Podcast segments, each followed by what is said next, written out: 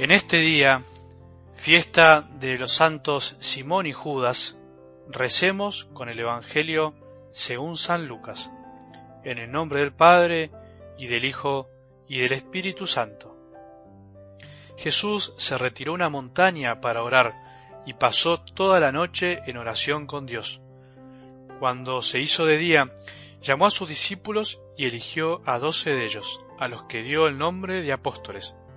Simón, a quien puso el sobrenombre de Pedro, Andrés, su hermano, Santiago, Juan, Felipe, Bartolomé, Mateo, Tomás, Santiago, hijo de Alfeo, Simón, llamado el celote, Judas, hijo de Santiago, y Judas Iscariote, que fue el traidor. Al bajar con ellos se detuvo en una llanura. Estaban allí muchos de sus discípulos y una gran muchedumbre que había llegado de toda la Judea, de Jerusalén y de la región costera de Tiro y Sidón, para escucharlo y hacerse curar de sus enfermedades. Los que estaban atormentados por espíritus impuros quedaban curados, y toda la gente quería tocarlo, porque salía de él una fuerza que sanaba a todos. Palabra del Señor.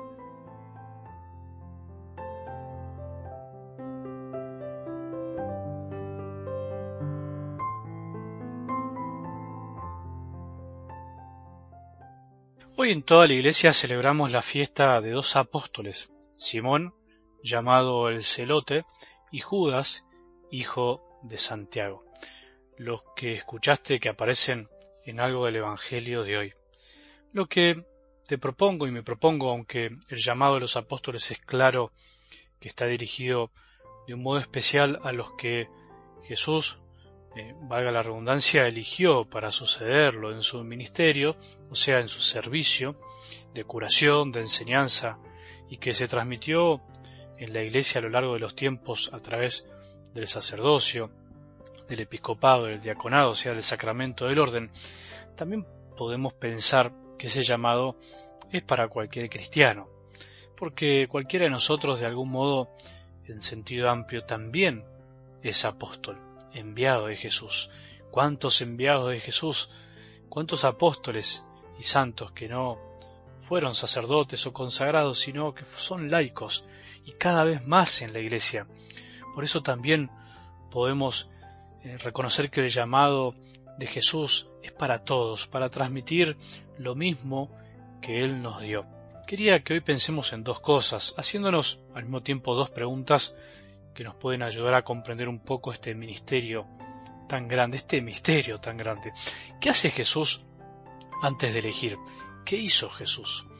Dice el Evangelio que se retiró a una montaña para orar y pasó toda la noche en oración con Dios, con su Padre.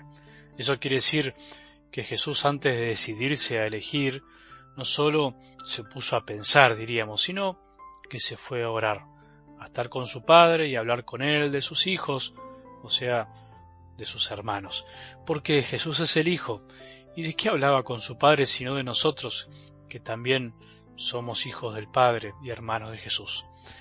¿De qué habló esa noche si no fue de los doce? Y también podríamos pensar y soñar o imaginar que pensó en cada uno de nosotros ese día. Cuando Jesús va a hablar con su Padre, seguramente, además de hablarle como hijo, le habló de sus hermanos, de cada uno de nosotros. Entonces, qué lindo es pensar esto, ¿no? Que Jesús no sube a la montaña para calcular, para hacer un cálculo y razonamiento de quién era el mejor y quién podía elegir, sino que Jesús va más allá, a hablar con su Padre y abrirle su corazón para que Dios le enseñe a quién elegir más allá de las capacidades humanas. Y eso es lo que tenemos que hacer nosotros también ante decisiones importantes, pasar largos ratos de oración. No podemos solamente elegir las cosas, las situaciones, las personas, por lo que pensamos, por los cálculos, sino por lo que Dios nos ilumina y nos transmite de alguna manera cuando rezamos. Y además, Jesús elige no a los que están capacitados, sino que capacita a los que llama. Y la segunda pregunta que no podemos dejar de hacernos es, ¿qué tuvo en cuenta Jesús al elegir esa noche? ¿Qué pidió? Tiene que ver con lo anterior.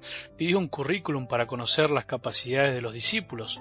pidió un certificado de buena conducta. No, nada de eso. Jesús no pidió ningún certificado ni ningún currículum. Para elegir no tuvo en cuenta las capacidades humanas y si, o si tenían o no pecados. Elige a los que quiere y por amor, no por ser muy buenos, sino para serlos buenos y santos, para que estando con Él se transformen y se hagan verdaderos discípulos de Él. Lo mismo hace con nosotros. No te eligió y no me eligió a mí por ser buenos, no nos eligió porque tenemos grandes capacidades. No tuvo en cuenta en esa noche eso, sino que nos eligió por puro amor. Y yo creo que también por algo más, porque apuesta a nuestro corazón, confía en el fuego que puede salir de nuestro corazón, porque lo que más importa es poner el corazón en lo que hacemos. Y acá está el misterio al cual nos podemos hoy abrir. Pensemos en esto. Te eligió por amor, no te eligió por lo que hiciste o dejaste de hacer. Si es verdad que al elegirnos nos invita a desarrollar nuestras capacidades y a vivir de una manera distinta, a ser más buenos, pero más santos. Pero nos hacemos buenos y nos hacemos santos en la medida que estamos con Él. Descubrimos nuestras capacidades, nuestros talentos, en la medida en que decidimos estar con Él y decimos que sí. No es que tenemos que esperar a ver todo lo que tenemos o con lo que contamos para decir que sí. Yo te aseguro que cuando le decís que sí a tu Padre, cuando te decidís a seguirlo, a Jesús, empezás a descubrir cosas que nunca hubieras imaginado. Eso descubrieron los apóstoles.